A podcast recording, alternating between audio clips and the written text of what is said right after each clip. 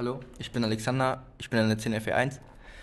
Ähm, warum ich kandidieren möchte, ist, ich möchte die Zusammenarbeit zwischen Schülern, Eltern und Lehrern fördern. Was wollt ihr ändern? Oder gibt es überhaupt etwas, was ich ändern möchte? Ja, es gibt etwas, was ich ändern möchte dieses Schuljahr.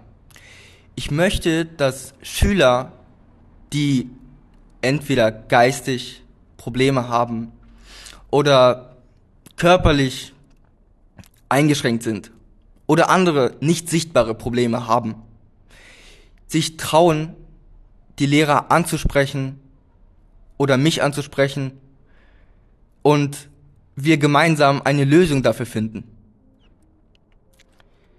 Ich möchte Schülersprecher seit letztem Jahr werden.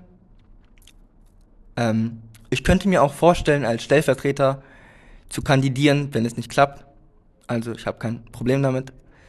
Äh, Dankeschön, euer Alexander.